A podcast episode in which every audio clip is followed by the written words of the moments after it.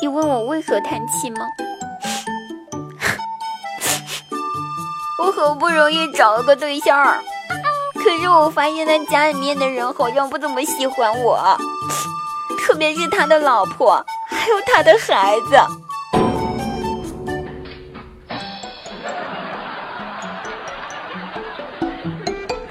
那我今天心血来潮呢，就想自己下厨做饭嘛，买了一个呃菜，然后呢下载了那种专门教人家做菜的 APP，注册的时候才发现，哟呵，他居然还要我授权我的地理位置，那我心里面就想，一个教人做菜的软件，你要人家地理位置干哈？咋地？我做的不好的话，你还派人来打我呀？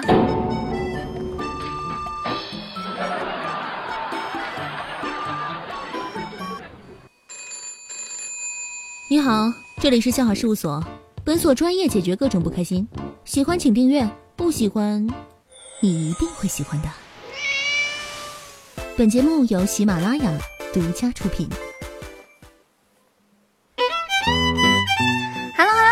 位听众朋友们，大家好，我们又见面了。现在您收听到的是由顶猛喜马拉雅独家冠名播出的节目《笑话事务所》。那滴答姑娘呢，准时星期五就来啦。喜马拉雅搜索“滴答姑娘”四个字，点击关注，每天晚上九点半现场直播更多内容，期待您的到来哦。那看了好多朋友都在问我说：“滴答滴答，为什么你现在不给我们木啊了？”这很奇怪哈，难道我的木啊有这么大的神奇作用吗？好吧，那为了满足一下我们各位朋友的福利呢，我们给大家来一个宇宙超级无敌大木啊，好不好？行不行？准备好了，三二一，嗯。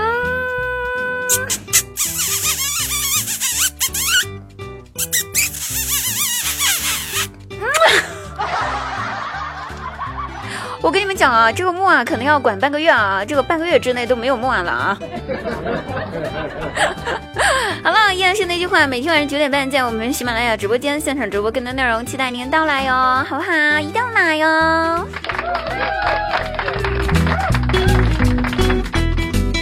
那留言十分热辣点评上期话题呢，跟大家留了一下，问大家一个问题：一百八十厘米、一百八十平米和一百八十毫米这三个幺八零，你最想要哪一个？当我看了一下大家的评论之后，哼，居然没有人搭理我。发现各位朋友都在答非所问哈，只有一位小姐姐很认真的跟我说，她想要幺八零厘米。我想说，宝贝儿啊，你一个女孩子一百八十厘米没有必要了啊！你想想，你都一百八十厘米了，你让那些一米七的男孩子往哪搁去？好了，我们看一下大家留言哈。那有一个一心只为爱着喵的朋友，他说：“滴答，上次你黑我，我黑你干嘛？黑黑更健康啊。”好，那我们看一下哈，有个叫滴答真爱粉，他说：“滴答滴答，考你一个问题哦。假设今天是零摄氏度，明天呢要比今天冷一倍，请问一下，明天是几度呢？”我怎么不知道啊？我这智商比较比较低呀，对不对？我只知道今天零的话，明天比今天冷一倍的话，这这可咋整？对不对？我也不知道啊。我们来看一下哈，有一位叫做呃这个滴答野性女，她说：第一用毒毒毒毒毒蛇毒蛇，然后用毒蛇毒蛇会不会被毒毒死？好拗口啊！还好我听懂了，中国文化博大精深啊，大家可以去好好来听一下到底什么意思。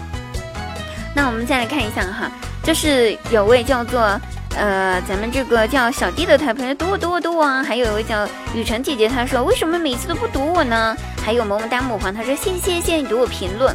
那很多朋友都在等着说要滴答姑娘读你们的评论，其实这个评论不评论的呢，并不是那么重要，重要是大家一定要跟我互动，知道吗？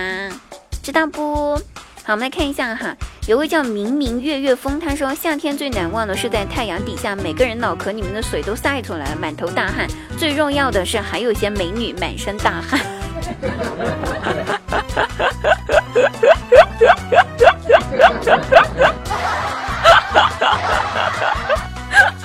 我仿佛，我仿佛发现你在，我怀疑你在开车，但是我找不到证据，怎么办？好了，那我们这个朋友们，大家留言也是非常的有趣了哈，希望能够听到你们更多的留言。那本期的话题呢，就是说你曾经被语文书安利过哪一样东西？那语文书里面提到过很多很多很多的东西哈，这个你最最最印象最深刻的是哪一样呢？我印象最深刻的就是火烧云了，因为在以前小学的时候学过了一篇文章，叫做《火烧云》，语文书里面嘛。之后每一次看到火烧云，我都超级超级激动的，真的是激动到要死不活的那种程度。那你呢？被语文书安利过什么东西呢？一起来分享一下吧。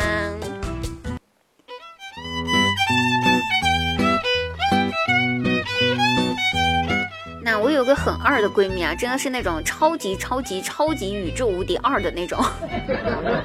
她的关注点总是跟别人的不太一样啊。打个比方，就是我记得最近啊，工作就是压力非常大，很不顺心，就跟闺蜜聊天，在吐槽的时候呢，一边吐槽一边忍不住哭得稀里哗啦，眼泪鼻子一把的就掉下来的那种程度啊，超级超级难看了。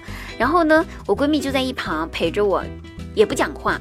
直勾勾的盯着我，大概有十分钟左右，然后她忍不住开口了，问我的第一句话居然是：“嘿，姐妹儿，你用的是什么牌子的睫毛膏啊？质量这么好，哭了半天也没把你的眼睛哭花。”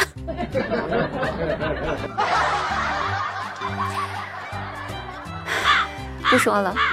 这种时候不是应该安慰我吗？不是应该跟我说没事儿的，别怕，对不对？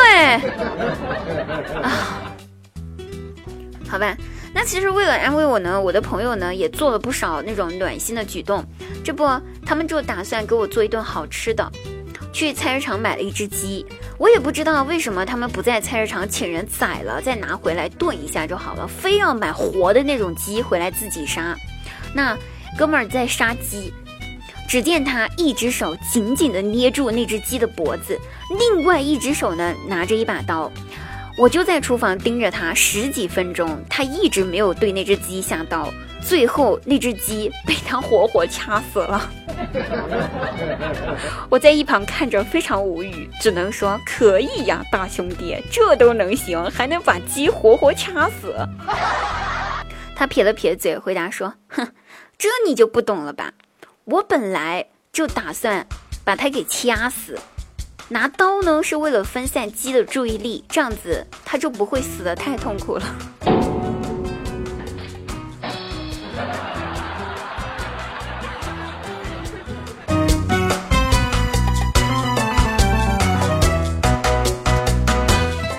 那大家都有学过一篇文言文哈，就是好像是初中课本还是高中课本就有学过。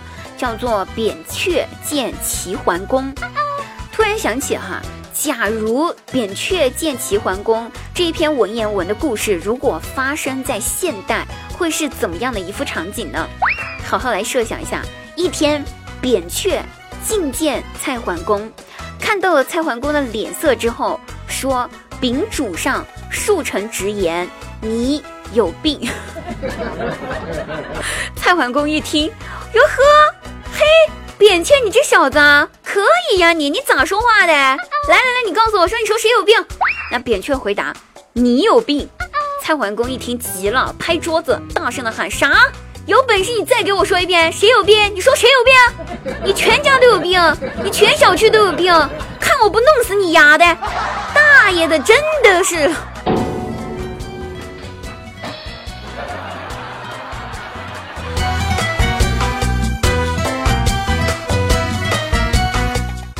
那张大鸟呢，在上学的时候，其实人还是特别机灵的，并没有像现在一样这么蠢。那个时候呢，有一天老师经常让他就是，呃，老师经常让他跑腿拿东西嘛。那有一天上课，老师忘记拿圆规了，就跟张大鸟说：“说大鸟儿，你跟我去办公室拿一下我圆规呗，哈，对不对？”之后呢，他就一溜烟儿跑去办公室，找了半天呢，也没找到圆规，心想。拿圆规，不就是为了画圆的吗？对不对？哈，那既然是画圆的话，也不一定要圆规呀，能画圆就行了呀。嗯，于是他拿起了办公室的一个洗脸的盆，跑回了教室。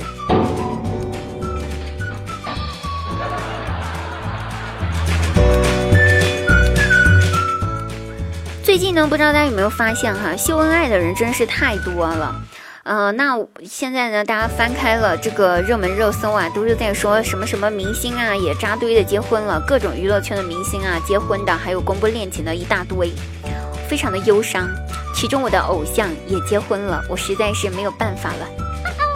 忧伤不已的我呢，昨晚喝了好多酒，喝醉了酒之后迷迷糊糊的，我把一个男的当成了我老公，抱上了床，这里亲亲，那里亲亲的。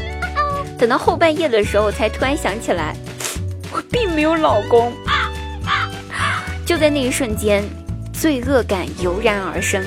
但是回过头来又想，哎呀，算了，亲都亲了，你你这抱也抱了，你这会儿再假装没发生点什么事儿，你有点不太现实了吧，对不对？而且你这亲都亲了，你再把人家推开，这像什么样子？一点都不负责任。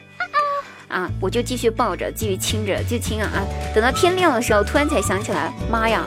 我他妈一个人在家里面喝的酒，哪里来的男人？见鬼了是不？啊，这咋回事儿啊？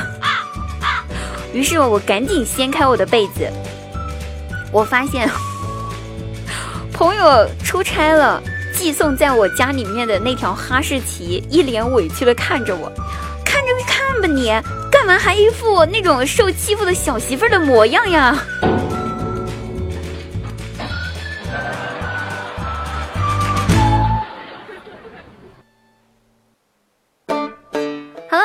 本期节目到此结束了，我们下期节目再会哦，拜拜。